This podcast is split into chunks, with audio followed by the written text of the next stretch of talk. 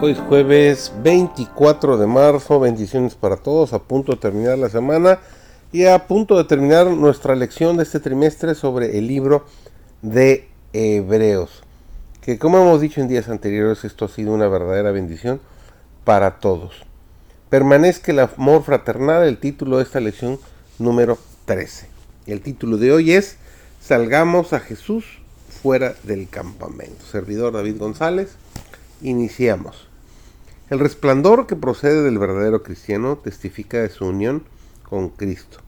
El yo está oculto a la vista y Cristo es revelado. El cielo reconoce el cumplimiento de la promesa. Amados, ahora somos hijos de Dios y aún no se ha manifestado lo que hemos de ser, pero sabemos que cuando Él se manifieste, seremos semejantes a Él porque le veremos tal como Él es. Primera de Juan capítulo 3, el versículo 2. Entonces aquellos cuyas vidas han estado ocultas en Cristo, quienes han peleado la buena batalla de la fe en esta tierra, resplandecerán con la gloria del Redentor en el reino de Dios. Hermano mío, hermana mía, el propósito de Dios para ti es que vivas una vida que haga mejor a otros, una vida que mostrará que Cristo, la esperanza de gloria, está formado en el interior.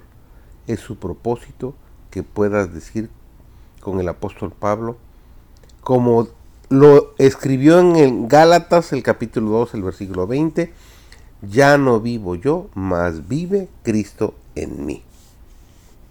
Al mirar los rostros de hermanos probados que son preciosos a la vista del Señor, y al ver que algunos de ellos estaban casi a punto de poner la armadura, se despertó la siguiente pregunta en mi mente. ¿Quién vendrá a ocupar los lugares de estos maduros y gastados soldados de la cruz? ¿Quién se consagrará a la obra del Señor? ¿Quiénes son los que tienen el conocimiento de la verdad y que aman tanto a Jesús y a las almas por las cuales Él murió, como para negarse a sí mismo, para elegir el sufrimiento como parte de la religión y para salir fuera del campamento llevando el reproche de Cristo? Hermanos y hermanas, ascienda de sus labios la oración de fe a Dios para que el Señor levante obreros y los envíe a los campos de la mies, pues la cosecha es grande y los obreros son pocos. El Señor viene, debe ser el testimonio dado, no solo por los labios, sino por la vida y el carácter. Pero muchos de los individuos a quienes Dios ha dado luz y conocimiento, talentos de influencia y recursos, son hombres que no aman la verdad ni la practican han bebido tan ávidamente de la copa intoxicante del egoísmo y la mundanalidad que se han embriagado con los cuidados de esta vida. Hermanos, si continúas siendo tan ociosos y mundanos y tan egoístas como antes, Dios os pasará seguramente por alto y tomará a los que tienen menos cuidado de sí mismos.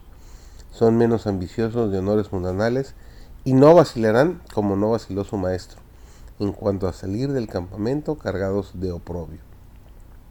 La obra será dada a quienes la acepten, la aprecien y entretejan sus principios con su experiencia diaria. Dios elegirá a hombres humildes que traten de glorificar su nombre y de hacer progresar su causa, más bien que honrarse y favorecerse a sí mismos.